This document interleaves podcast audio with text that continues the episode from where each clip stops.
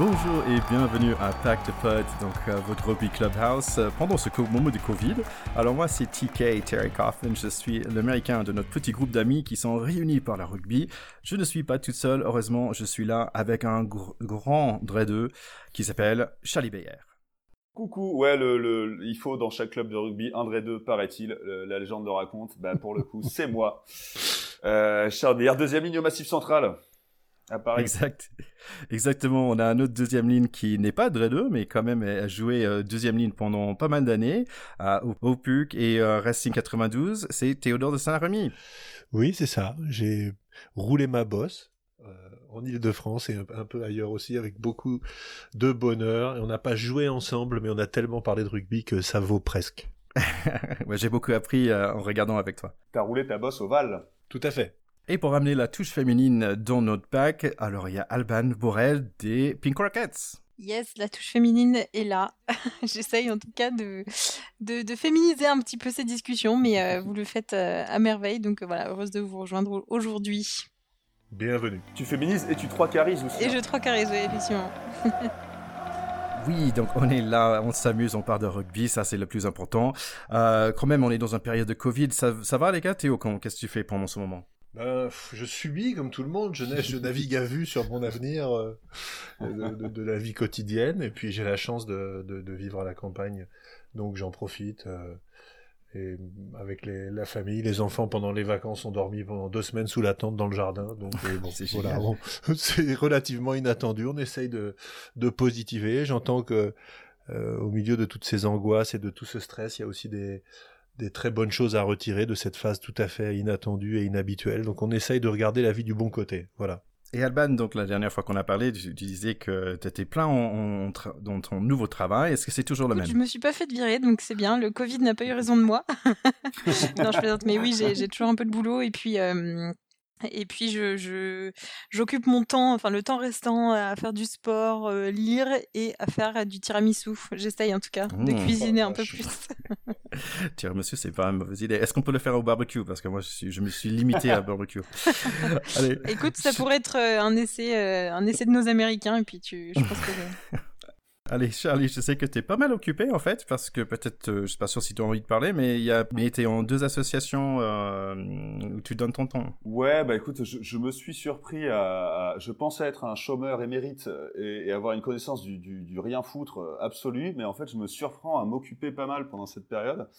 Euh, donc, euh, comme les autres, je cuisine beaucoup. Je compte faire un petit album à la fin de ce confinement sur toutes mes petites recettes. Euh, non, je me confine beaucoup. Je fais du sport à la maison aussi. C'est assez incroyable parce que j'ai jamais fait autant de sport, mais j'ai jamais autant clopé de ma vie. Donc, je suis dans, une dualité complètement hors du commun. Et ouais, j'ai aussi profité de, mon temps libre en ce moment pour rejoindre deux, associations qui se débrouilleraient très bien sans moi, mais bon, voilà, je les ai rejoints. Il y en a une que vous connaissez sûrement beaucoup parce qu'elle est très médiatisée, elle est très importante. Ça s'appelle Protège ton soignant, qui est une, association qui, euh, qui apporte du plus au personnel médical, soit des plus de commodité, à savoir de, de du, un peu de bonheur, un peu de, de bouffe, de, de, bonne bouffe, de, bons partenaires, à savoir un petit peu de, voilà, de, petits trucs sympas pour la vie du quotidien, pour améliorer la vie au quotidien, et à côté, qui récolte des dons pour fournir du matériel médical à plusieurs, euh, euh, infrastructures euh, hospitalières qui en manquent parfois, malheureusement. C'est un débat politique dans lequel on ne rentrera pas.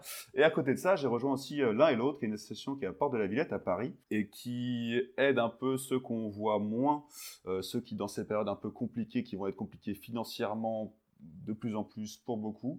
C'est une association qui distribue des repas qui diversifie un peu ses, euh, façons de distribuer les repas là dans, dans, cette période un peu compliquée, qui se rend dans des camps, qui se rend dans des, euh, dans des camps de réfugiés, dans des camps de Rome pour distribuer un peu des repas à ceux qui n'ont pas accès aux infrastructures et qui, à la Villette, distribue des repas euh, où les gens peuvent s'asseoir, partager un instant, casser la croûte. Voilà, c'est une très belle association et je vous invite à vous rendre sur leur site euh, sur Facebook, sur Instagram, à les rejoindre. Ils font des appels aux dons, ils en ont très besoin en ce moment et en dehors de cette période compliquée sur le reste de l'année. Ils ont besoin de vous. Solidarité, rugby, je finis, c'était long, désolé, mais euh, rejoignez-les. Allez voir l'un et l'autre, allez voir. Protège son soignant. mais bravo, Charlie, bravo. bon, et toi Thierry là-dedans, parce que après le la présentation fleuve de notre Charlie préféré là. Le monologue. Qu'est-ce que tu nous fais en ce moment? Moi, je fais des podcasts hein, parce que j'aime ça. Je fais des podcasts avec les enfants. Je fais Covid Kids et Covid Kids France, donc euh, deux podcasts avec mes deux enfants, un en anglais, et l'autre en français. Donc ça, c'est c'est pas mal. Je commence à faire des interviews avec ça aussi. C'est c'est assez sympa. Non, bon, les gars, il faut qu'on parle de cet épisode-là parce qu'on s'est bien amusé. Il y a il y a deux semaines où on a parlé de notre 15 de France de rêve et on a décidé, bah tiens, ça peut être pas mal de faire un 15 de, international de rêve. Donc les règles sont très simples. C'est on peut choisir des joueurs qui sont non actifs et qui sont pas français pour trouver les 15 de nos rêves. On y va, les gars? Eh ben, c'est parti. C'est parti. J'attends que ça. Je suis prêt pour une fois. Pack de potes, terrain 10 donc, pour faire notre 15 d'international de rêve, on va commencer avec du lourd, car ils sont les plus lourds sur le terrain, c'est les piliers. Allez, Charlie. Bah, les piliers les plus lourds, ouais, et aussi pour ma part, j'ai choisi un petit peu des plus chevelus, euh, pas seulement pas seulement pour leur talent capillaire qui, qui m'attraye, tu vois, en tant que en, tant que 2, mais euh, moi, en, sur mes piliers droite-gauche, j'ai choisi euh, Castro Giovanni, oui. évidemment. Euh, voilà, forcément, pour sa chevelure, pour aussi sa fin de carrière qui est magistrale, parce que se faire prendre en photo euh, quand tu vas, quand tu vas, quand tu vas, quand tu loupes une demi-finale de Coupe d'Europe avec le Racing pour aller voir de la famille, pour aller faire la brangue pour aller, non, entre guillemets, voir la famille en Argentine et te retrouver sur des photos avec le PSG en train de faire la bringue, c'est génial, en maillot de bain, voilà. C'est un génie. Pour moi, c'est un génie. Il était bon sur le terrain, il a eu une fin de carrière à la hauteur du bonhomme. Et, euh, et de, de l'autre côté, bah, je vais mettre un autre chevelu. Euh, un peu, un peu, le même physique, sauf qu'on passe d'un Italien à un Gallois. Et Adam Jones, voilà, pour moi, Adam Jones, c'était aussi un mec qui m'a marqué, quoi, en, en le voyageant sur le terrain, c'était, c'était un beau joueur aussi et ce sera, ce sera mon deuxième pilier qui rejoindra euh, le, Castro. Et eh ben alors moi Charlie, euh, euh, je, suis un peu, j'ai pris l'extrême opposé on va dire parce que j'ai mon, premier, mon premier pilier il est plutôt chauve. non mais au-delà de ça en, intro sur mes piliers pour le coup j'ai dû faire un petit peu de recherche, je l'avoue. Je suis retombée dans, sur des archives, j'ai même interrogé mon père savoir ce qu'il en pensait etc. Bon, parce que sinon c'était, j'étais, j'étais pas assez calée et donc j'ai mis, je suis toujours restée sur une, une, une connotation latine avec Rodrigo Roncero, ah, qui était euh, voilà, qui était évidemment, euh, je n'oublie pas le Stade Français même dans les périodes compliquées. Exactement. Non mais voilà, c'est un joueur qui est, qui voilà, qui était, qui pour moi m'a beaucoup marqué euh, quand je, je regardais les, les, premiers matchs de rugby. Euh, il est, en fait, c'est un truc tout con en plus, et qui me rappelle beaucoup mon oncle. Donc je pense qu'il y a un, il y a un petit, il y a, une, il y a, une, il y a un, affectif hein. autour de lui qui, qui, est, qui, est, absolument inexplicable. Et euh, non, voilà, je trouvais qu'il était, il, il, a beaucoup marqué en Argentine. Il a beaucoup, enfin, avec l'équipe d'Argentine, il a marqué aussi évidemment avec le Stade Français. Et voilà, j'aimais bien son sa tête. il avait, il avait un alors, je, pourrais moins juger ses performances euh, sur le terrain, mais voilà, j'aimais je, beaucoup ce joueur. C'était un joueur très costaud, euh, qui a été quand même assez euh, régulier, qui a fait une grosse carrière, et il me semble, je voudrais pas dire de bêtises, mais je crois qu'il était médecin, ce gars-là. Il, a fait partie des, derniers joueurs à avoir fait des, des études vraiment de haut niveau et, en même temps embrasser une carrière de rugby euh, professionnel. Ce qui, T'as pas trop envie de passer entre ses mains quand même. Hein. Je, je, suis pas sûr que je lui confierais ma santé, mais en tout cas, il avait fait les études. c'est pas, c'est pas impossible, oui. Mais moi, sur lui, un, truc qui m'avait marqué, qui a rien à voir, mais qui me fait beaucoup rire à chaque fois, c'est, je sais pas si vous avez cette image, mais il y avait un, dans les derniers matchs qu'il faisait, il y avait le, Stade Français qui avait cette espèce de maillot dégueulasse avec Blanche de Castille. Oh, mais non, devant. pas dire ça. Et, il y avait un plan, non, mais parce qu'il y avait un plan que je trouve magique de, en fait, il y avait juste la, cabane de Roncero comme ça qui était filmée, et on avait l'impression que Blanche de Castille, de Castille inspirait et expirait au fur et à mesure de tu voyais tu, tu voyais ce gros bide de, parce qu'il fait quand même partie des derniers piliers à bide quoi. Il avait été un peu costaud et voilà c'était une image qui me faisait vachement marrer quoi. Il a il a fait respirer Blanche de Castille sur son maillot pour, drôle. pour moi mon souvenir avec lui c'est chaque fois c'est oh non pas lui quoi. Quand, quand l'Argentine jouait contre la France et chaque fois, il, chaque fois il était, était un peu hors jeu tu vois il chopait le ballon chaque fois mais non pas lui qu'est-ce qui se passe? Mais non. Ouais c'est vrai il a il a été un peu euh, le, la terreur noire de, de, certaines lignes françaises. Et le, du coup, l'autre pilier que j'ai euh, que j'ai mis, c'était euh, Robert Paparamborde. Euh, non pas parce qu'il a un nom, un nom euh, très sympathique, mais, mais je voulais voulu faire une dédicace à Théo parce qu'il a joué au Racing Club de France. non. Oh, ça c'est gentil. Ah, donc on a, on a, on a le droit au français alors. Ah, on n'avait pas le droit au français mais, mais Instant- comme, instant de- mais- d'accord. Non, mais comme Alban est une fille, elle a tous les droits dans le groupe. Euh, attendez, faut que je reprenne tout. Ah, Euh, non, je pense-. Non, mais j'avais. Non, non. Pour moi, c'était 15 international euh, 100%. Mais euh, aïe, aïe, aïe. Euh, C'est pas grave, validé quand même, validé quand même, parce que c'est- je l'avais mis dans mon 15 de France type et je, je le bade, donc il n'y a aucun problème. voilà. Bon, je, du coup, je vais pas trop élaborer sur lui, mais c'était un. C'est c'est un joueur qui a beaucoup marqué à son époque dans les années euh, 80 de mémoire, c'est ça, Théo? Ouais, fin 70, début 80, euh, Grand Chelem 77, euh, première victoire en Nouvelle-Zélande, enfin. Je savais que t'allais être ma Bible. le consultant historique, quoi. N'est-ce pas, Théo, me tronge Sortez-moi les dates. bon, voilà pour moi. Allez Théo. Alors moi, je, je, je, je rejoins euh, euh, la- nationalité argentine, mais j'ai en chercher un autre que j'adorais, et j'adore son après-rugby aussi, c'est un garçon qui s'appelle Omar Hassan, euh, qui a fait Ah. une très très belle carrière euh, dans, sous l'équipe d'Argentine, qui était né, euh, qui est natif du, du Liban, euh, ou en tout cas ses parents étaient d'origine libanaise. Omar Hassan, ça fait pas très argentin au départ. Euh, donc déjà il y a euh, un, un parcours de vie comme ça que je trouve toujours sympa. Et puis c'est un type euh, voilà qui ressemblait, qui avait un, un gabarit et une stature à la Pavarotti et qui est devenu euh, artiste lyrique après. Il avait une voix de stentor, de temps en temps on le voyait sur les troisièmes mi-temps euh, animer des trucs en, poussant la chansonnette avec un coffre pas possible. Donc voilà, il a euh, quelques titres européens, un ou deux boucliers de Brennus avec le Stade Toulousain. Il a fait une belle carrière en France et une très belle carrière sous le, sous le maillot argentin. Et maintenant il fait le Pavarotti sur les scènes du monde. Donc je trouve que c'est tout à fait méritable. Ouais, il chante, les, il chante sur certains matchs les hymnes de début et tout. C'est drôle qu'il soit, qu'il ait encore un pied, ouais. Bon, et, effectivement, j'ai- j'aime aussi ces parcours euh, avec des noms qui sont euh, un, un peu improbables, euh, qui, qui se retrouvent à défendre les, les couleurs de- du pays qui était un pays d'adoption. Tout ça, je trouve ça toujours très chouette. Tu t'imagines le puis, trouver, euh, de trouver au pub, lui, ça serait superbe quoi. Chanter des chansons carrière. exactement. Ah, non, non, mais il est. J'ai il deux, trois sons à lui proposer, ouais.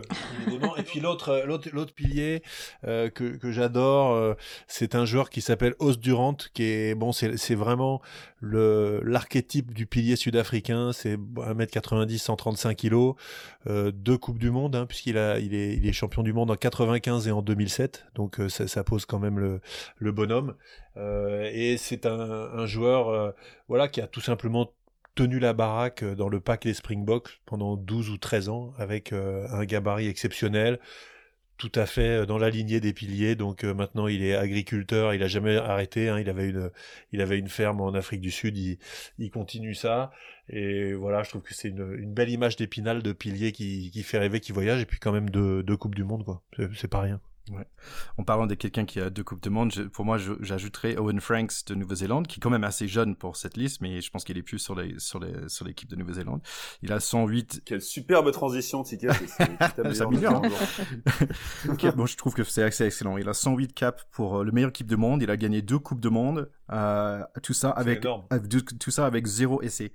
Euh, donc vraiment Ah, un, travail, un travailleur Ça, de, l'ombre par c'est On peut que valider, on peut que valider Ah, cette. Ah, moi j'aime, moi j'aime. Allez, on passe des plus petits des gros, c'est les talonneurs. Charlie. Alors ouais, donc heureusement qu'il y a eu un rappel des règles tout à l'heure sur la sur la francophonie et tout, parce que moi mon, mon, mon talonneur à moi il s'appelle William, donc on pourrait croire en anglais, mais en fait je voulais aussi réta- rétablir une petite vérité. Quand on avait fait notre 15 euh, de France, euh, on en avait oublié un, un, un grand, pas, par la taille, mais, mais un grand par la nuque, on va dire. J'aime bien Euh, parce que Charlie, à chaque fois, c'est des qualités physiques avant tout pour faire. Non, mais j'ai donné une leçon, mais moi, c'est William Servat, voilà, quoi, que, qu'on a un peu oublié dans notre 15 de, de France, et qui est quand même un, un, un putain d'animal, et je pense qu'il faisait vraiment partie des, joueurs qui, à leur poste, étaient badés par les adversaires. Et voilà, je voulais le, je voulais le placer là. Je sais que j'aurais dû le placer la semaine dernière, mais comme, euh, moi, je suis un peu comme Alban, je respecte pas les règles, voilà. Euh, je m'en fous. Qu'est-ce qu'il y a? Voilà. William Servat. Point. Boum Euh, oui, bah Charlie. Alors moi j'ai respecté la règle pour le coup pour ce talonneur, promis. J'ai mis en avant alors Sean Fitzpatrick.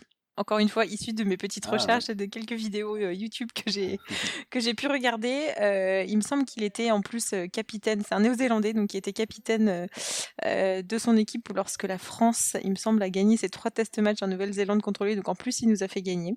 Voilà. Ouais, alors je, je, moi j'étais j'étais d'accord avec toi, Alban. Tu vois, j'avais choisi Sean Fitzpatrick, qui était vraiment un joueur qui m'a fait rêver. Euh, c'est un garçon qui est champion du monde en 87, euh, arrivé un peu sur un strapontin parce qu'il il avait pris la place euh, d'un autre joueur qui s'était blessé juste avant le, début de la compétition ou l'année d'avant ou je sais plus quoi. Euh, et ensuite, il a été capitaine. Euh, c'est un gars qui a une centaine de sélections, bon, ce qui est quand même pas rien. et il était là aussi assez précurseur dans ce que sont devenus les talonneurs, très joueurs de ballon. En plus d'être un guerrier et un combattant, c'était un type qui était très adroit. Euh, donc j'avais le même que toi, mais comme tu l'as dit, j'en donne un autre que j'ai adoré, c'est Keith, Wood, euh, le joueur irlandais que j'ai ah. vraiment admiré beaucoup pour euh, et son style et son son mm. énergie, son éternelle énergie et puis ses courses. voilà, c'est un joueur qui était probablement pas le plus costaud, pas très comparable à un joueur comme William Servat, mais super joueur que j'ai beaucoup aimé aussi. Bah, Théo, tu, tu, as, pris un joueur que j'aime bien parce qu'une fois, je me souviens, j'avais des, potes irlandais et je disais, euh, c'est qui ce monsieur? Et il dit, ah, c'est The Raging Potato. en fait, c'est la patate enragée quand même sur son nom. Donc je trouve ça quand même excellent parce qu'il est chauve comme patate et quand même comme, comme surnom, c'est superbe. Keithwood qui a, qui a été euh, qui a été lion britannique également. Et je, je, redis si vous retrouvez sur sur internet euh, ce reportage s'appelle dans la mêlée avec les lions sur la, la tournée euh, euh, une des tournées des lions britanniques dans l'hémisphère sud où Keithwood est, chef de tribunal avec un balai un balai comme marteau. Et il est extraordinaire. Et c'est aussi toute l'identité du rugby ses à côté on sent que c'était un mec très marrant très sympa. Donc moi pour pas mal de ces joueurs-là, c'est aussi des gars avec qui j'aimerais partir en tournée pour me fendre la gueule avec eux quand même. Donc euh, Keithwood, euh, c'est sûr qu'il est là. Keithwood, c'était 2001 euh, Player of the Year quand même pour World Rugby, donc c'est pas c'est pas c'est pas, rien. Il a marqué 15 essais, qui était pendant longtemps le record de, de on va dire les premières 5 dans le pack, qui, qui ça vient d'être battu par un jeune américain quand même, qui s'appelle Joe Tuafete, ah. qui est maintenant à Lyon, il me semble. Donc bien welcome ah, to France, Joe.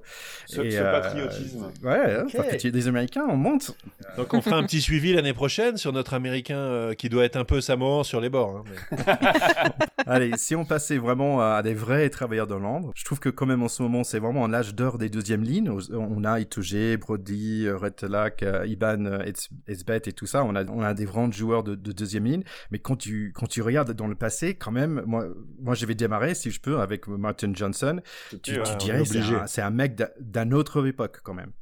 Ouais, ouais, bah c'est un boucher de un boucher comme on n'en fait plus, quoi. Mais c'est vrai que les deuxièmes lignes ont, encore cette réputation, enfin ont encore cette image de joueurs euh, bah, moyenâgeux, quoi. Tu les vois avec tu les vois avec un casque et partir en croisade. Enfin, il y a un peu ce côté dans le, dans le deuxième ligne euh, avec des grosses mains de bûcheron et tout. Mais c'est vrai que ça tend à disparaître parce que les deuxièmes lignes actuelles, il, leur faut et tant mieux d'ailleurs beaucoup plus de jeux et beaucoup plus de, une, plus grande palette. Mais, mais on garde cette, image du deuxième ligne un peu un peu sale. Et, euh, oui, clairement, ton, choix euh, va dans ce sens-là, quoi. Alors ton deuxième, Charlie. Alors oui, attends, parce que moi j'ai même pas cité mon premier. Attends, mais lancez-moi. On parle. Ah, on, bah, croyait que tu étais d'accord avec lui. Ah mais non, mais non, mais je, valide, je valide. Mais attention, j'en ai d'autres aussi. Et moi je vais dans ton sens aussi, c'est-à-dire que je vais. C'est vrai que dans, parmi ceux que tu as cités dans les modernes, dont Itoge, dont on a beaucoup parlé, mais c'est vrai qu'on parle très peu des deuxième lignes dans ce podcast, donc euh, je suis très content qu'on mette un peu de lumière. on parle que de ça. Euh, sur ce... Laisse-moi finir, enfin. ne m'interromps pas quand je parle de deuxième ligne. Non, pour moi c'était évidemment Paul O'Connell, aka Poc, qui est un peu le bruit que que, que tu entends quand sa main se posait sur les joues ou sur la nuque d'un adversaire. Non, Paul O'Connell qui était déjà, bah, qui est un peu ce monstre, hein, c'est Shrek, enfin c'est c'est c'est c'est c'est le rouquin flippant. Euh, mais il avait euh, en plus de, de, de cette viol dans les môles quand il surnageait sur les môles, enfin c'était un peu un bel animal, mais il avait déjà cette, cette aisance dans les airs qui était assez hors du commun. J'ai en mémoire euh, une image du tournoi destination où il va vraiment faire un contre mais du bout des doigts où tu as l'impression que, que, que que ces phalanges, c'est des, des tubes de, de, de UHU, quoi. C'est assez incroyable. C'était un beau joueur euh, sale sur le terrain et, euh, et, et beau en l'air. Voilà, c'est mon premier deuxième ligne. Et le deuxième, bah, je vais rester un peu sur cette... Euh, sur cette lignée de, de, de sale type, quoi. C'est un peu, je fais pas mon 15 débouché, mais mais mais il y a y a, y, y a de la boucherie concentrée là dans mes deuxièmes lignes. Le deuxième, c'est évidemment Bakis Bota. Je vous prends peut-être de cours hein, les autres parce que je pense que tout le monde a beaucoup de gens ont pensé à lui. Euh, Bakis Bota qui était vraiment mais mais si je pense dans le dictionnaire à Duromal, il y a sa gueule à côté, c'est pas possible. C'était un mec euh, à la fois euh, dur, violent, hein, on peut dire violent. Enfin, il a, il, il, a marqué des, des, des joueurs à l'international, il en a marqué. Mais à côté, sa fin de carrière à Toulon, c'est quand même un mec qui était capable de. Moi, j'ai cette image où il, il, a, il a rattrapé un ailier à la course. Enfin, c'est il, était archi complet, archi redouté et respecté par ses adversaires. Enfin, c'est un, mec en plus qui, aimait ce chocolat. Enfin, quand tu lis ses interviews, c'est un mec quand il parlait des autres deuxième lignes, il, il, les, il les considérait à partir du moment où il faisait peur, quoi. C'était vraiment ça. Donc, c'est ces deuxième lignes anciennes. Et Bakis Bota, c'est un, c'est un seigneur parmi les seigneurs. Il a fini d'ailleurs par, par bosser dans, dans la viande. Hein. Il, il, a, il, a, un business de viande séchée euh, en Afrique du Sud. Donc c'est pas surprenant. Il a, il a dû prendre 50 kilos de viande séchée. Eh, eh, ouais, non, mais, eh, vous, vous, voyez ces photos aujourd'hui, tu as encore moins envie de le rencontrer sur un terrain parce que je pense qu'il il aurait encore plus la flemme de courir, donc il te fera encore plus mal quand il te chope. C'est tous ses adversaires qu'il a tués. oui, c'est ça. Il a mangé tous ses adversaires. Waouh, bah, c'était un, c'était une explication avec beaucoup de ferveur. Euh, je pense que je ferai ah, jamais aussi bien que toi, Charlie. Mais voilà, je sens beaucoup de, passion euh, dès que tu parles de, ces postes. Mais euh, moi, j'avais effectivement Paul O'Connell en, en, première, en première, deuxième ligne, on va dire. Et l'autre, c'était Martin Johnson. Alors, ça me fait du mal de dire ça. Parce que, voilà, c'est un anglais et que, en plus, je me souviens quand quand je regardais les matchs de l'Angleterre à cette époque-là, donc 2003, enfin 2003, etc., c'est vraiment le moment où j'ai commencé à, à vraiment beaucoup regarder le, rugby. Euh, J'avais 12 ans, donc euh, voilà. Mais euh, je me souviens que je le détestais à l'écran, mais au final, c'est vrai que c'était quand même un, deuxième ligne dans, toute sa splendeur, très robuste, qui faisait vraiment tout le taf. Il arrivait à faire gagner les matchs, même les plus moches. Voilà, c'était un peu le, deuxième ligne old fashion, mais qu'on aime beaucoup et, d'une grande efficacité dans, mes souvenirs un peu lointains. Voilà, mais bon, ça reste un anglais. ouais, alors moi, vous avez Heureusement, vous m'avez pas tout spoilé. Euh, je, suis obligé d'être d'accord avec vous sur Martin Johnson, qui est vraiment l'anglais qu'on déteste, mais parce qu'il est énorme. Mm. Et voilà, vous avez tout dit. Champion du monde 2003, euh, capitaine de cette sélection, euh, seul titre européen quand même, hein, c'est pas rien. Et c'est un gars, c'était son projet de vie, et son projet de vie, c'était de rentrer dans la gueule des mecs, c'est tout. Donc là-dessus, euh, il, il, est quand même énorme. Il est quand même énorme. Et moi, j'aime j'aime ces deuxièmes lignes qui font échapper les mecs d'en face. Quoi. il en faisait clairement partie. Donc, tu as, cité Paul O'Connell, qui était évidemment un super joueur. Il y a une très belle petite bagarre entre lui et Jamie Cudmore. Ah on sent qu'il il y a de l'intelligence. on sent qu'on est, on est, au, on est au bord du prix Nobel. Donc, tout ça, c'est bien. Mais moi, je, vais, quand même aller vous chercher un deuxième ligne élégant, qui était un joueur vraiment ah. d'une classe exceptionnelle, qui s'appelle John Hills. C'est un Australien euh, qui est euh, champion du monde en 99 euh, et qui est capitaine de l'Australie à pas mal de reprises. Ouais, 2 mètres 115 kilos, classique, très très propre, une superbe carrière et surtout, pour un joueur du début des années 2000, c'était c'est le dernier, ça n'est pas arrivé depuis, c'était le buteur de son équipe alors qu'il jouait ah deuxième ligne. Ah euh, moi qui ai toujours rêvé de mettre des points au pied en match, et euh, évidemment j'ai les pieds carrés, j'aurais pu arroser toutes les, toutes les tribunes. Euh, le mec était buteur, il enquillait des trucs de 45 mètres alors qu'il était deuxième ligne. Donc, John Hills, je te rêve. Euh, juste pour, pour la petite anecdote de, de, de, de O'Connell euh, que mort, il y avait eu un super truc sur, euh, sur Canal Plus quand il faisait la, la, la, séance rugby, je crois que ça s'appelait, euh, où pour, pour la Saint-Valentin, ils avaient un peu interrogé bah, tous les grands connards hein, de, de, Top 14, si tu veux, tous les beaucoup de deuxième ligne, hein, beaucoup de deuxième ligne, et ils leur demandaient voilà de dire des mots d'amour un peu quoi. Et ils ont demandé à Jamie Cudmore quel est le, le joueur dont il était amoureux, et dans un grand sourire, il dit Paul O'Connell quoi. Comme quoi, ça, voilà, quoi, ils s'aiment, ça les a marqués, ils s'aiment. C'est du rapprochement, tout ça. Je pense qu'aussi on peut ajouter Victor Mayfield d'Afrique du Sud quand même avec son 27 test match. Euh, il est aussi toujours, il est pas moche non plus. Il a un gueule euh, assez de danger quand même. Euh, donc, je pense peut-être on peut l'ajouter dans la, dans la, dans la liste des, des grandes, des grandes. Allez, si on passait au, ouais.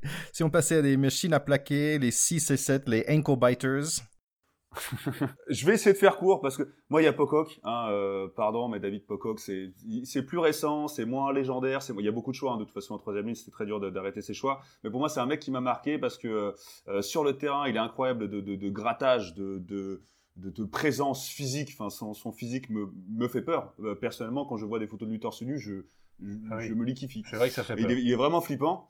Et, euh, et même en dehors, c'est un mec qui, est, qui, qui, est un peu engagé quoi, euh, sur, euh, sur l'environnement, sur les droits LGBT. C'est un mec qui est assez. Euh, c'est un mec qui, qui a l'air violent sur un terrain, mais qui est super cool et, et qui, a marqué, qui a marqué des Coupes du Monde aussi.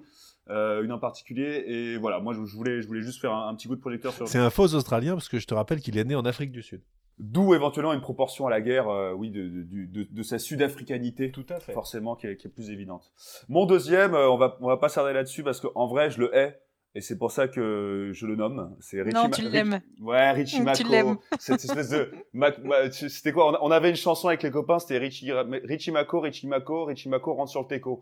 Parce que c'était, euh, voilà, toujours à la limite de la règle, toujours, mais, mais brillant, évidemment. Euh, euh, deux Coupes du Monde à son actif. Enfin, bon, écoute.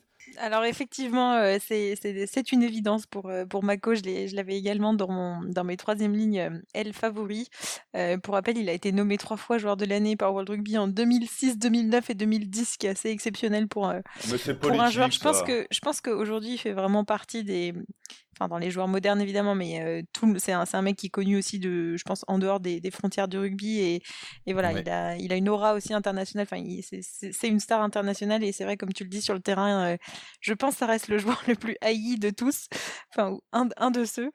Et euh, voilà, je, je, disais tout à l'heure un, un, article comme quoi ceux qui disaient que Richie Mako était, était toujours euh, euh, hors jeu étaient des mauvais perdants. Donc voilà, je on finira là-dessus. On est, on, est beaucoup de mauvais perdants. Ouais, hein. ouais, je pense aussi. Mais et l'autre que j'ai cité moi, c'était François Piénard, alors qui a peut-être pas forcément été un, un, un, grand joueur dans sa longévité avec avec l'Afrique du Sud, mais voilà, je trouve qu'il représente un symbole très important dans le rugby et il a été là euh, enfin, il c'était le capitaine de, de l'Afrique du Sud en 95 et voilà, je trouve qu'il a su mener ses hommes euh, pendant cette période qui était assez euh, compliquée où le rugby a pris une place très importante pour un pays, mais aussi dans le monde entier. Et voilà, je trouve que pour le, le symbole, il est, euh, il est à noter. Et puis en plus, je pense que c'était un très bon joueur euh, sur, le terrain, mais je pense que Théo saura m'en dire plus par rapport à ça. je, pense je pense que ce qui est intéressant, il a joué euh, que 29 fois pour l'Afrique du Sud et après il a eu une super carrière dans le cinéma où il a fait The Born Identity, Ocean's Eleven, The Martian. on peut pas tout faire, on peut pas tout faire. Euh, c'est sûr. Non, François Pinard, au-delà du nom qu'on est obligé de bien aimer, même si ça s'écrit pas comme, euh, comme, comme, nous on aimerait l'écrire, euh, c'est effectivement un, joueur emblématique d'une époque, qui est une époque un peu troublée aussi, parce que le, le titre, euh, le titre de 95, il, il, est pas complètement volé parce que la demi-finale contre les Français, bon, on n'en reparle pas. La, la, finale contre les contre les All Blacks, il y a quand même eu cette histoire de tous les mecs qui se sont tapés la la veille et compagnie, c'était un peu bizarre sur les bords. C'est touchy. voilà, plus, plus les soupçons quand même euh, autour de, du dopage plus ou moins présumé de l'équipe. Et y a, bon, on en reparlera peut-être. Il n'en reste pas moins que François Pinard était un grand joueur, un grand capitaine et qu'il a incarné cette époque. Et je trouve qu'il est tout à fait, euh, il est tout à fait éligible. Alors moi, j'ai été chercher deux joueurs. Euh, un petit peu moins récent, Zinzanbrook qui pour moi était vraiment euh, le troisième Linel euh, qui qui sait tout faire euh, d'une très grande adresse, champion du monde 87, bon défait en 95 par par les par les Sud-Africains, mais une magnifique une magnifique carrière, All Black également avec son frère Robin. Moi j'aime bien les histoires de de fratrie, j'en ai j'en ai une autre pour après. et puis en plus il s'appelle Zinzan Valentine Brook. Ma fille s'appelle Valentine, donc j'étais obligé de, Et puis, et puis l'autre, euh, L'autre troisième lignel que j'aimais bien, euh, c'est un joueur écossais qui est pas très connu, mais c'est surtout une anecdote euh, qui me fait penser à lui. C'est quand même un, gars qui a, qui a été international à de nombreuses reprises, qui a été dans les Lions britanniques, qui s'appelait Rob Wainwright. il jouait troisième lignel et ce garçon-là était médecin militaire. Et un jour, euh, il jouait un match. Euh, il y a quelqu'un qui a fait un malaise dans, le, dans la tribune. Euh, il, il, a pris conscience de ça. Il est sorti du terrain. Il est monté dans la tribune. Il a fait un massage cardiaque au mec. Il l'a sauvé. il est redescendu finir son match. Donc euh, moi, rien que rien que pour ça, le mec, je je peux pas m'empêcher de le mettre là parce que c'est vraiment. Euh, bah, c'est des histoires qu'on peut pas inventées tellement elles sont incroyables et que je trouve absolument magnifiques. Et du coup, c'est devenu une légende euh, à ce moment-là dans, dans, son pays, dans son équipe, etc. C'était pas un match international, hein, c'était un match de un match de club ou de province, je me rappelle pas. Donc euh, Rob Wainwright, super troisième lignel et en plus euh, héros d'un jour. Super. Superbe cette histoire. bah écoute, à ça, j'ajouterai Schlackburger parce que c'est un type de burger qu'on va trouver dans un film de Tarantino. Euh, sinon, j'ai cherché des, pour des petits pays quand même et j'ai trouvé euh, Todd Cleaver des États-Unis parce que quand même 14 ans euh, avec 100 cap, euh, il a aussi joué au 7, donc pourquoi pas. Et je pense que Jamie Cudmore, un peu quand même au niveau des, des joueurs canadiens, je pense que c'est un des plus grands joueurs canadiens. Mais je dirais en, en réalité quand même il y a Sam Warburton de Pays de Galles qui franchement il y a un super vidéo sur YouTube par un gars qui s'appelle Squidge Rugby qui vient de se mettre dans le monde de podcast aussi Squidge, qui c'est très difficile à entendre parce qu'il parle euh, avec un grand accent euh, british euh, qui est assez très très vite. Mais si, regardez Sam Warburton Squid sur YouTube et il, il décrit pourquoi Sam Warburton c'est tellement, il est tellement bon tout le travail qu'il fait. Et c'est vraiment, vraiment intéressant. Génial. On, on, note surtout que tu réussis à nous placer un Américain dans chaque. Euh, chaque ça, ça, devient quand même douteux. Hein. c'est la ouais. dernière, c'est la dernière. Et ça, un, ça, jour, sort, ouais. un jour, on va faire l'équipe de foot américain de nos rêves et on va te foutre des Français. Tu vas voir ce que ça fait. il y en a un, peut-être deux, donc ça va. Richard Tardit. Voilà. Euh, je pense que là, on passe à les plus polyvalents des, des avants. En fait, je pense que, pense que tous les avants qui ont plus de 1m80, ils rêvent d'être le numéro 8. Donc, euh, Charlie, est-ce que tu peux démarrer? Ouais. Alors attention, tous les avants qui savent jouer au rugby rêvent d'être numéro 8. Non, faut non, préciser, ou qui, qui croient qu'ils savent. Ou qui croient, oui exactement, ils croient qu'ils sachent. Euh, bah écoute, moi ça va être très rapide parce que je sais qu'on prend beaucoup de temps là, donc euh, je vais être très rapide, très évident et je ne dirai qu'un mot, Paris C. Voilà. Voilà. Je pense que tout est dit là-dedans. Moi, mon 8 de légende, c'est Paris C, rien à dire. Euh, pour, ouais, si je m'étends un peu quand même, euh, parce que d'une, euh, Paris, putain, il a été fidèle à ce club alors que ce club enfin, il, aurait pu partir à des milieux, enfin, il, il a été fidèle à ce club, il a fait des choses formidables dedans. Et comme il a porté un, club de Paris qui a été un peu pourrissant pendant certaines années, où il l'a quand même porté, il a fait pareil avec l'équipe euh, de d'Italie. C'est un peu le, c'est un peu le leader body, quoi. Il a été, il a été capitaine de ces deux équipes, euh, pas toujours florissantes. Et, et c'était un mec, euh, tu ne peux que le bader. Ce gars, c'est incroyable. Paraît-il qu'il avait un melon pas possible. Honnêtement, j'en ai rien à foutre parce que quand tu le regardais sur un terrain, c'était beau à voir. Et voilà, mon 8 à moi, c'est Paris. C'est un leader, c'est un magnifique leader, on peut pas dire autre ouais. chose. Ouais, moi je, je, suis totalement d'accord avec toi et c'est vrai que je, je l'avais cité aussi dans mon, dans mon top 8, enfin dans mon, dans mon 8 de cœur. Euh, effectivement, j'aurais ajouté son, sa capacité à embarquer, euh, à embarquer des hommes, ouais. même qui, quand, quand il parle même pas dans sa propre langue, c'est-à-dire que les discours au stade français euh, pour réveiller les mecs, même, même quand ça allait mal là, dans ces quelques dernières années, étaient c'était le, c'était un vrai capitaine et, euh, et, il y allait quoi qu'il arrive quoi donc c'est je trouve qu'il est c'est vraiment beau dans, et assez impressionnant à quel point il a, il a réussi aussi, il a une certaine longévité hein, de, de, manière oui, générale. Et voilà, après j'ai aussi, j'avais aussi hésité avec euh, Kyrian Reeds, euh, actuel Néo Z, encore euh, voilà, meilleur joueur du monde en 2013, qui a fait deux coupes du monde, qui est un Superman à son poste. Tout mais voilà, mais Paris c'est en premier. Évidemment. Alors moi, je vais, je vais vous emmener au Pays de Galles. Euh, vous avez parlé de Warburton. Moi, je, un gars un peu avant qui m'a vraiment fait rêver, qui s'appelle Scott Quinnell, euh, qui était un, un joueur euh, de Claneckley et du Pays de Galles, qui avait deux frères, dont, dont, Craig Quinnell qui, qui, jouait deuxième ligne, et un autre qui s'appelait Gavin. Je crois pas qu'il qu était international. Scott Quinnell, c'est 1m80 13 ou 14, 125 kilos. Donc le, numéro 8, euh, un peu bedonnant, très très costaud, avec une, grande facilité et surtout un roi de la percu, mais énorme. C'est-à-dire que quand il jouait à Claneckley, j'avais un, copain qui avait été euh, voir un match là-bas et qui m'avait dit, mais quand le 15 tape et une chandelle et que, et que Scott Quinnell récupère le ballon et qui, et qui se lance, t'as tout le stade qui ouais. fait qui vibre ouais. et tu sens que tout le monde se dit c'est pour qui la percu. Et donc là, qui va mec, mourir ce mec-là, je l'adore. En plus, trois frangins, les trois 125 bars, donc des cimetières à poulets de première catégorie. Je peux même pas imaginer euh, le, le, menu de Noël chez les Quinnell avec Madame Quinnell au fourneau.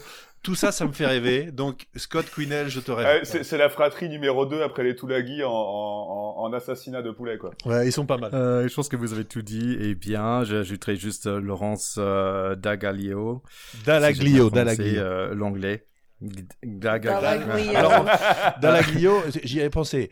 Euh, c'est un, probablement un fils d'immigré italien, parce que Dallaglio, il n'y a pas plus rital que ça.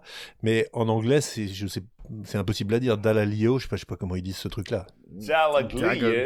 Daglio. Daglio. Allez, on passe sur des petits généraux, les numéros 9. Ouais, alors, encore une fois, je, je, je vais peut-être faire un peu trop original. C'est, euh, moi, je vais citer Keller. Voilà, je vais citer Keller euh, parce que euh, bon, il, a, il a quand même eu une belle carrière. Keller de Nouvelle-Zélande. Keller, absolument, de, de Nouvelle-Zélande. Euh,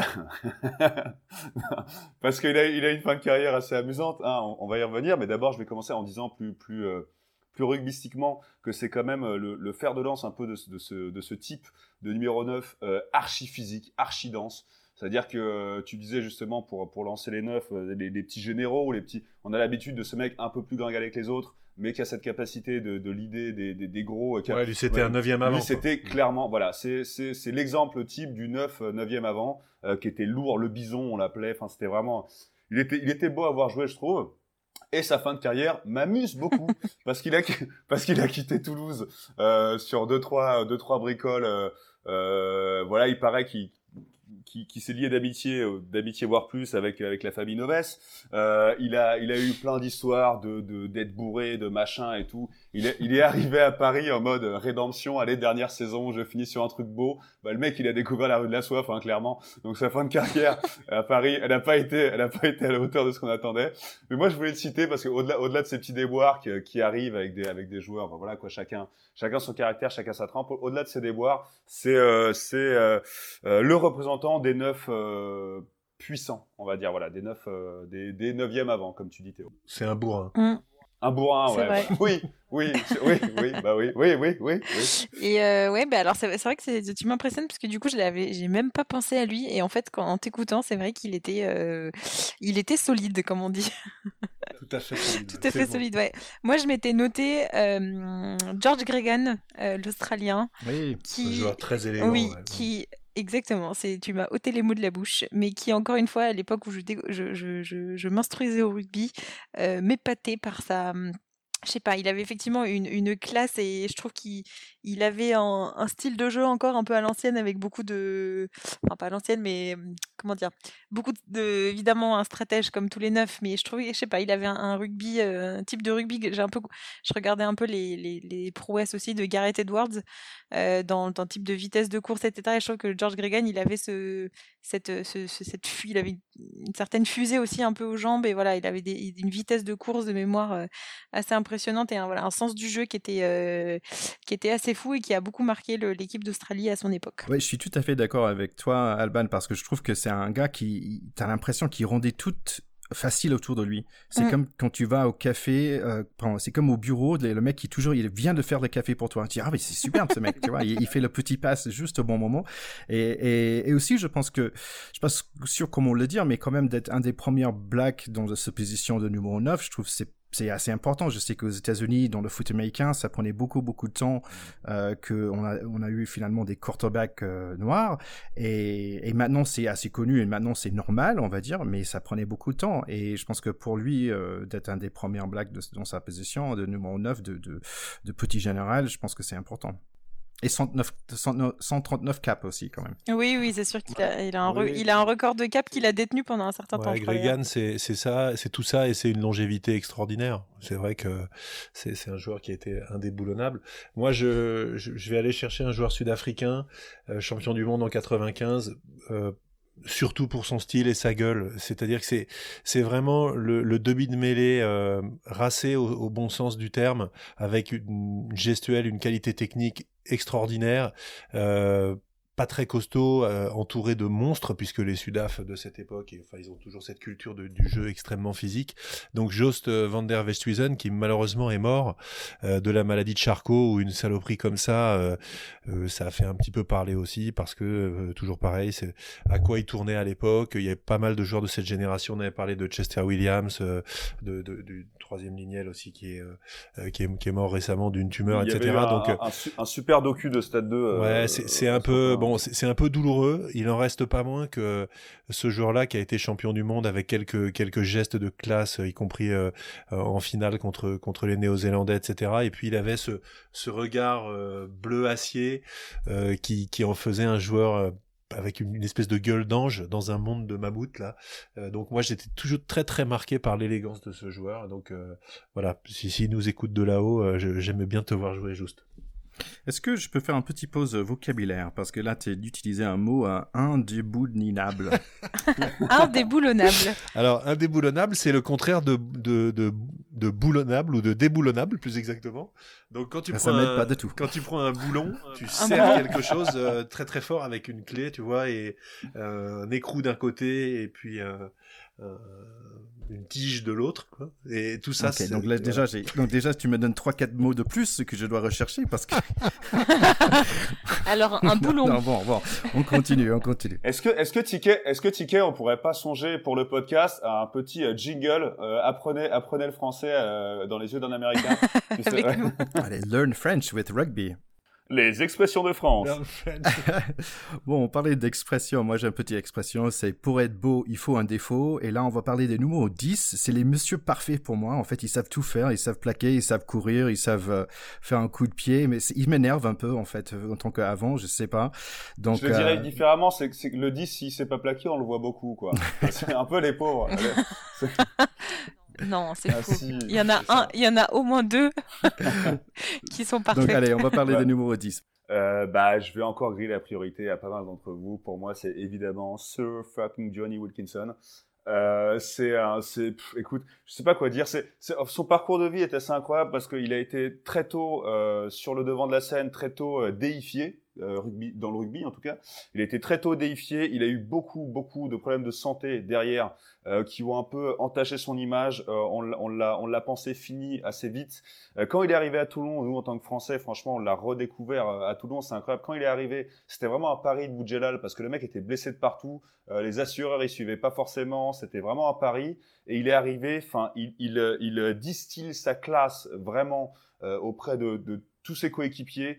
Euh, il a, c'est quand même, je crois, le seul international anglais qui a fini sa carrière en top 14 avec un Stade de France qui chantait le God Save the Queen pour lui parce que parce que oui, enfin parce que c'est Johnny quoi. Il le mérite. Euh, c'était un mec qui a fini capitaine de son club. Il était incroyable dans les. Si vous voyez sur euh, sur internet, sur YouTube, les discours qu'il avait de capitaine, il faisait ses discours en franglais. Il faisait, il parlait aux deux.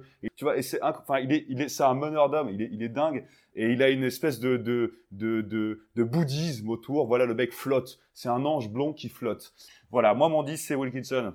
Comment, comment ne pas te rejoindre, mon cher Charlie, après cette, euh, cet hommage magnifique euh, au, au, au, roi, au maître? Franchement, pour moi, c'est tout pareil. Hein, c'est c'est c'est une palette complète à la fois sur le terrain, mais je pense que ce qu'on retient surtout, parce qu'il y, en a, ils sont, il y a beaucoup de disques qui sont excellents, mais c'est son attitude, c'est l'esprit, c'est c'est tout ce qu'il a réussi à transmettre. Je pense que c'est le seul joueur anglais qui nous fait, qui nous, qui nous, qui permet aux Français d'aimer un tantinet les, les, les Anglais, ne pas les détester parce qu'il existe euh, et qu'il a, voilà, il a, c'est juste un joueur d'une classe mondiale. Euh, je sais pas, honnêtement presque j'en perds les mots, mais je suis d'accord avec toi que sa, sa, carrière à Toulon, enfin sa fin de carrière, on va dire à Toulon, a beaucoup marqué les esprits parce que parce qu'effectivement, enfin, qui, qui, aurait cru qu'il aurait autant de succès et qu'il ferait pas comme tous les, on va dire tous les internationaux aujourd'hui qui sont un peu sur en demi-teinte. Il n'y a pas, pas que lui qui a excellé, mais voilà, qui comme Keller. Comment?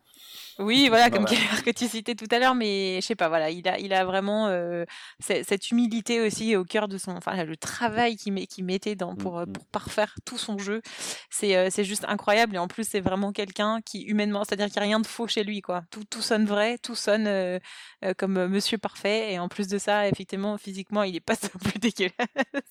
non, mais euh, au-delà de ça, je veux pas faire la, la, la fille qui, qui, ramène à ça, mais honnêtement, c'est voilà, il tout, tout, tout, non mais tout paraît vrai chez lui et tout est vrai chez lui et euh, au-delà de son talent, euh, je pense que c'est vraiment un, un homme euh, d'une classe vraiment mondiale et, et angélique comme tu dis, comme tu dis Charlie. Bon, vous, vous, vous, avez tout dit. moi, je, je, bon, c'est pas celui que j'avais choisi, hein, mais c'est vrai que Wilkinson, il a en particulier le, le, le, mérite d'être le, le, 10 des champions du monde 2003 en étant assez jeune à l'époque et en, ayant gagné entre guillemets son duel très très haut la main face à, Frédéric Michalak euh, en, demi-finale.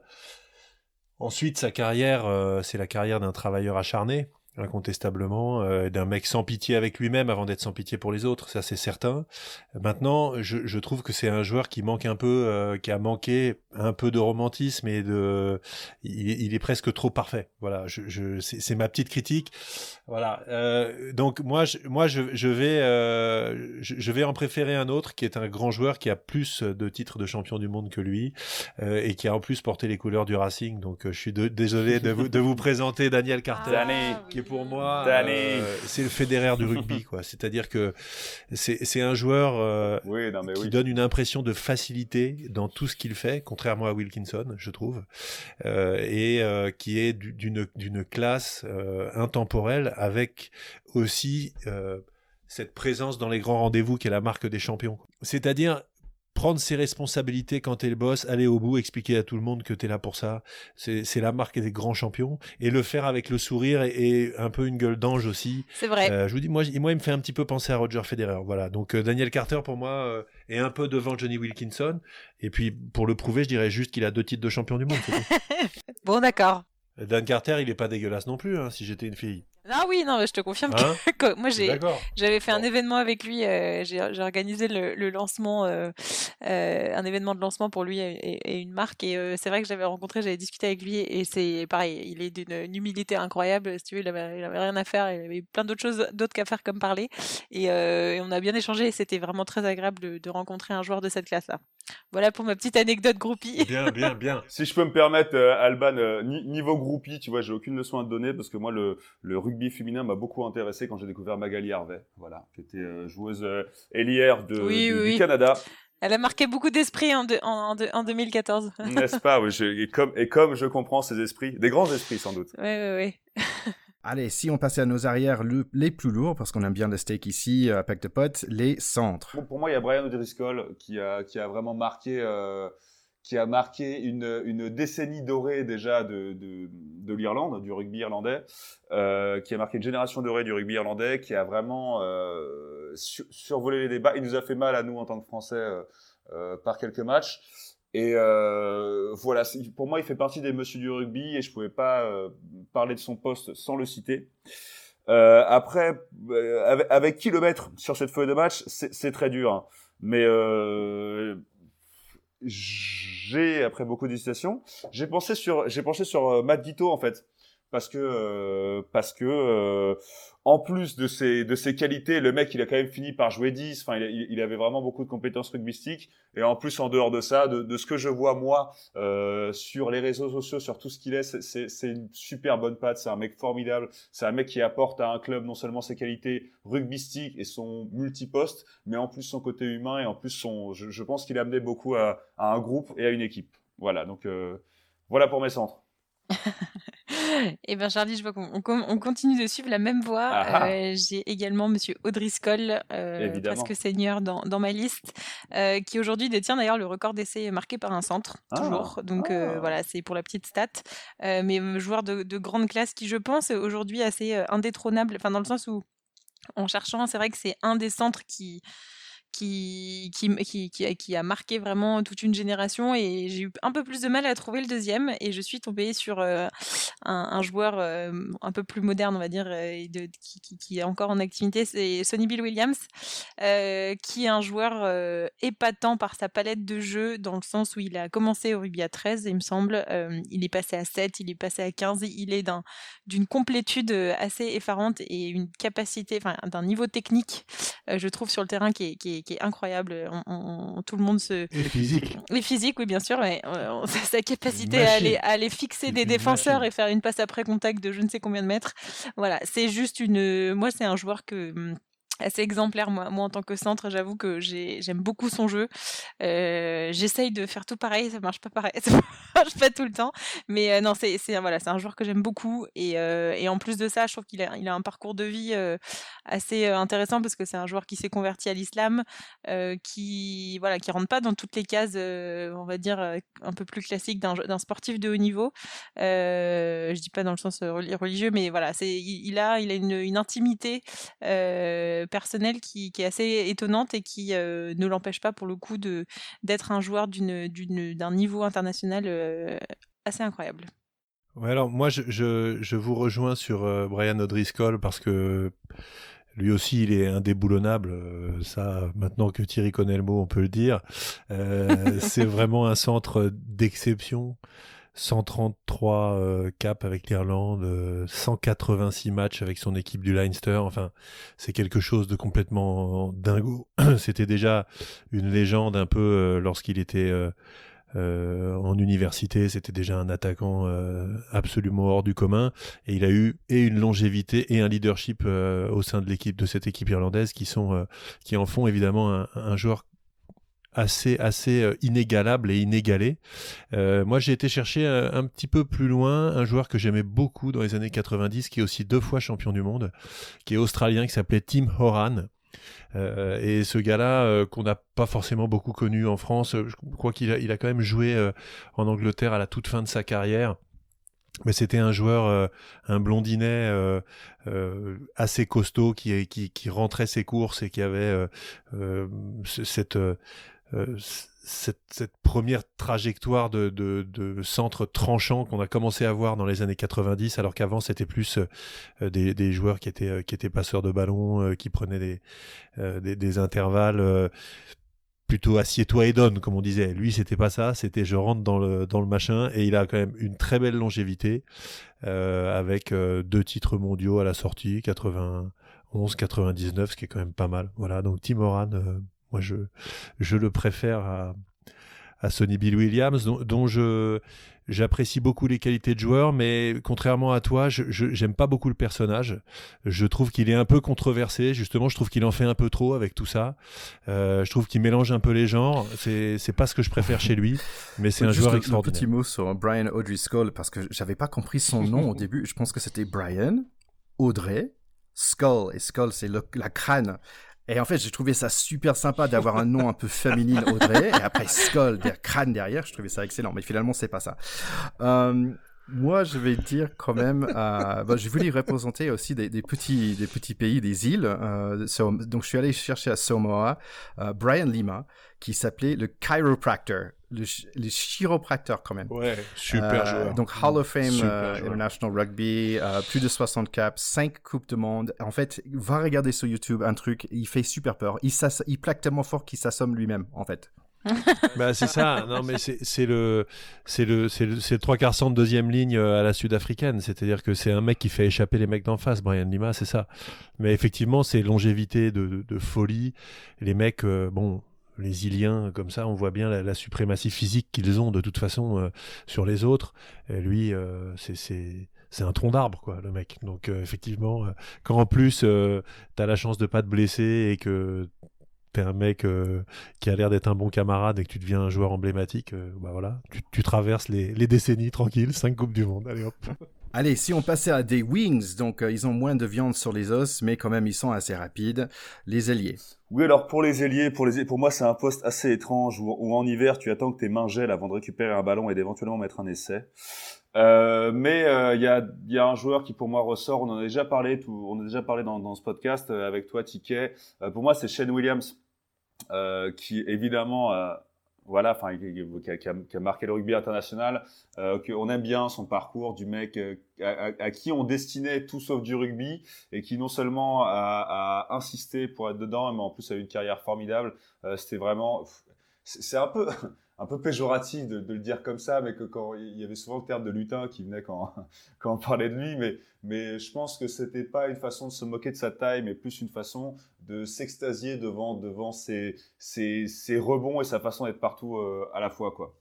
Euh, donc c'était c'était ça pour mon premier allié. Après en deuxième, euh, voilà, je mettrais Ben Spies, euh, néo-zélandais, belle carrière qui a, qui a, fini à Pau, euh, que j'ai beaucoup aimé voir jouer aussi et qui, euh, on parle souvent des, des papas euh, dans le dans le pack de potes, on parle des papas et souvent quand on parle des papas, c'est les peu de fois où on parle des deuxièmes lignes, mais souvent ces papas, ces fameux ces fameux anciens un peu euh, ces darons de, du rugby, c'est des mecs qu'on retrouve à l'avant. Et Ben Smith, c'est un peu une exception à la règle, c'est que sur sa fin de carrière, c'était vraiment un daron sur le terrain, c'était vraiment un mec qui guidait, mais à l'aile. Et donc voilà, voilà pour mes deux iliers. Je suis tellement contente, Charlie, parce que tu en as oublié. Alors, je sais pas si c'est oublié euh, comme si c'était une... c'était grave, mais parce que chacun a son avis. Mais je suis quand même étonnée que tu n'aies pas cité le plus avant des ailiers, c'est-à-dire John Alomou, qui est quand même le mec qui, par sa densité physique, euh, je pense, aurait pu faire un bon deuxième ou troisième ligne. Mais Il l'a été, hein, il a joué devant toute, toute sa jeunesse. hein. c'est vrai. Ah bah je ne savais pas, vois-tu. Mais euh, non, voilà, moi je, le cite euh, évidemment dans mon, dans mon 15 international de rêve. Euh, c'est pas, c'est marrant, ce qui est étonnant, c'est que c'est pas un joueur qui a eu une longévité incroyable parce qu'il a eu beaucoup de, soucis de santé. Mais voilà, je le cite parce que c'est un joueur qui a été la première star mondiale du rugby. un petit peu décrié aussi parce qu'il n'y avait pas forcément une, un joueur, c'était pas forcément un joueur très complet, mais voilà, il avait quand même une, domina- une dominance, une domination, une dominance face à ses adversaires qui étaient euh, assez foudroyantes et je pense que c'est l'ailier qui a le plus euh, voilà qui, était euh, sur un 1 contre 1 ou un 1 contre 3 1 contre 4 même a réussi à, s'en sortir. Donc voilà je le, je le cite pour ça et je trouve qu'il était quand même très très talentueux et, c'est un, un bijou assez brut. Effectivement, John Alomou, il y a, y a un avant et un après. John Alomou pour même pour l'objet rugby au niveau mondial. C'est-à-dire que c'est même si tu connaissais rien au rugby, ça a tourné en boucle la demi-finale de, de 95 contre les Anglais où il marche sur Roy Underwood euh, deux fois de suite avant d'aller marquer. euh, il le fait voler comme un fétu de paille alors que le mec était quand même pas précisément une ablette. Euh, c'est un joueur euh, qui ensuite a incarné complètement euh, et la culture maori dans le sport euh, et les All Blacks et la maladie à la fin de sa vie et les valeurs du rugby au, travers des reportages qu'il y a eu sur ce mec, sur ce qu'il était, c'est-à-dire un mec qui, est venu des, bas quartiers d'Auckland, qui aurait pu mal tourner, qui finalement est sauvé par le rugby et devient une légende mondiale en, étant en plus euh, euh, avec un parcours assez improbable, euh, avec un gabarit qui n'avait rien à faire à l'aile et à finir en star mondiale à l'aile. Donc c'est c'est des histoires qu'on aime, c'est un personnage de film. Voilà, moi je, je l'avais croisé une fois à Paris euh, euh, lorsqu'il était venu. Je crois qu'il jouait plus déjà à l'époque, mais il était venu euh, parrainer le, rugby Sevens et à Charletti. Je l'avais- je croisé. Bon, j'ai je- j'avais serré la pince, j'étais, j'ai j'ai même pas osé quoi dire. Enfin, j'étais très heureux de le voir de près parce que c'est un, voilà, c'est un, c'est un monument. Et puis je, Shane Williams, j'adore aussi. Vous avez tout dit. C'était vraiment le feu follet. C'est l'anti John Alomou, quoi. C'est le contraire. ça, C'est ouais, complètement. tu peux pas ouais. faire plus opposé, mais une équipe Ouais. avec ces deux-là, c'est c'est juste fabuleux.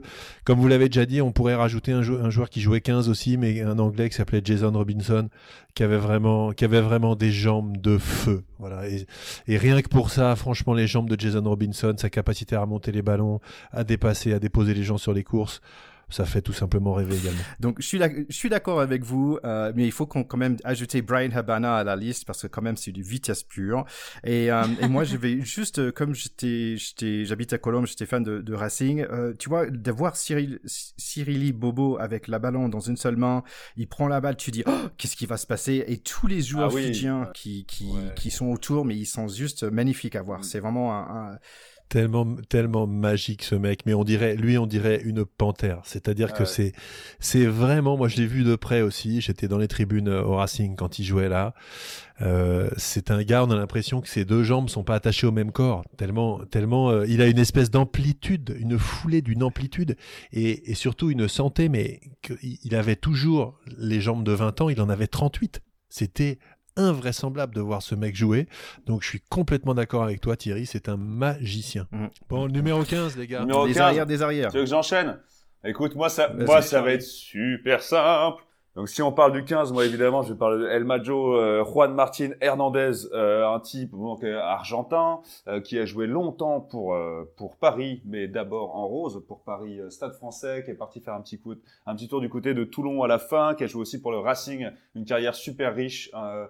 Il nous a fait beaucoup de mal en 2007. Euh, il nous a, il nous a, il nous a, pardon, en tant que Parisien, il a amené deux titres aussi de champion de France. Euh, un joueur très complet, un joueur super beau à voir. Euh, J'ai eu beaucoup de peine pour lui. Euh, je sais plus quelle année c'était, mais je me souviens avoir été dans le stade à ce moment-là quand il s'est pris un Toulagui dans la gueule et que, bah voilà quoi, un joueur aussi euh, qui a subi beaucoup de blessures et qui l'ont un peu, qui ont un peu euh, entrecoupé sa carrière. Mais voilà quoi, Hernandez, très très bon joueur. Ce sera, ce serait le 15 que je que je mettrai en ouvreur de, mon équipe. Effectivement, alors moi j'aurais pas placé El Mago comme on, comme on l'appelle en, 15 parce que pour moi il, a plus joué à 10 et enfin à, l'ouverture et au centre. pour moi, tu l'as cité tout à l'heure Théo, c'est Jason Robinson qui, euh, voilà, tu l'as dit, par sa capacité à remonter des ballons, euh, défier euh, notre, notre, notre meilleur arrière. C'est un joueur qui vraiment, j'aurais bien aimé le voir en fait jouer contre un, Serge Blanco qui avait un peu le même, même profil, entre guillemets, même si Blanco était plus costaud. Mais voilà, Jason Robinson m'a beaucoup marqué encore une fois à cette époque où je découvrais le, le, magnifique jeu du rugby, une vitesse de, de, des jambes de, feu follet. Voilà. Ouais, c'est vrai que moi j'en ai parlé à l'aile parce que je voulais pas le mettre en, je voulais pas le mettre en 15 et parce que je vais jouer un petit peu avec la règle. Moi, j'ai ah cherché un joueur vénézuélien et c'est Serge Blanco. Voilà. Je ne veux pas qu'on mette quelqu'un d'autre que Serge Blanco numéro 15. Je, voilà, c'est tout. C'est comme ah, ça. Il m'a tué. non, si, si, si, s'il fallait pas mettre, euh, s'il fallait pas mettre Serge Blanco. C'était dur, euh, hein. honnêtement, c'était dur. Ouais, c'est très, très dur. J'aurais bien été chercher un, joueur sud-africain que j'aimais beaucoup voir jouer aussi, qui mmh, s'appelait Percy Montgomery. Euh, et son, son vrai prénom aussi, c'était Percival. Rien que pour ça, je dirais que franchement, euh, hein, il y a quelque chose. Ouais, ouais, il méritait. Non, 102 sélections, quasiment 900 points d'équipe nationale. Non, franchement, euh, superbe joueur en numéro 15. Mais le Vénézuélien, pour moi, tient la corde. Tu l'as bien dit la, dernière épisode, c'est si je dis arrière, tu dis Serge Blanco et c'est fini. c'est ça.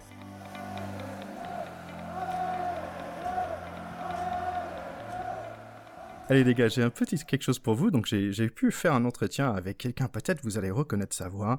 Et j'ai posé la question, qui pour lui étaient les joueurs internationaux les plus marquants? Et voilà sa réponse. Ben, il y en a plein, il y en a plein. C'est vrai que je dis souvent que euh, en tant que troisième ligne, on doit faire face à deux choses euh, la vitesse et la puissance. Mmh. Euh, Donc j'ai eu euh, quelques blessures au visage euh, qui, qui m'ont rappelé que ben voilà il y avait des gens plus puissants que moi et, donc il fallait que je fasse attention. Et mmh. donc euh, en cela, des joueurs comme Tana Umaga ou Jonah Lomu, euh, quand on les voyait venir contre nous, ben, il fallait fallait se préparer mmh. psychologiquement, physiquement et, et, mentalement. Euh, différemment d'un joueur comme Jason Robinson ou, bah euh, ou Johnny Wilkinson. Donc oui, euh, euh, Jonah Lomu, euh, mon épaule se rappelle encore. Et aujourd'hui, je dis souvent que Johnny, ben, j'ai permis de, de, gagner la Coupe du Monde et, et lui m'a permis d'être le meilleur plaqueur au monde. Attends, tu veux dire, tu veux dire que tu as eu Serge Betsen et que, la seule question qui t'est venue à l'esprit, c'est celle-là? Bon, j'espère que tu quand même un petit peu plus développé, quand même, avec un monstre du rugby français, oui, bien sûr, bien sûr. Donc, euh, revenez la semaine prochaine pour notre interview en entier avec Serge Vetsen. C'était vraiment un super moment de le rencontrer et poser beaucoup d'autres questions. Tout cela n'était qu'un teasing, TK. Eh, on s'améliore. bon, je pense que c'est un, c'est un bon moyen de finir sur cet épisode. Je me suis bien régalé. J'espère que nos chers écouteurs et auditeurs, euh, tous les deux, ils sont bien régalés aussi. Allez, les gars, merci beaucoup. Oui, c'était top de vous retrouver aujourd'hui. Et euh, à tous nos auditeurs, n'oubliez pas de vous abonner pour euh, recevoir les petites notifications quand vous avez un nouvel épisode qui est prêt à écouter. Euh, ça vous occupera pendant ces, dernières semaines de confinement.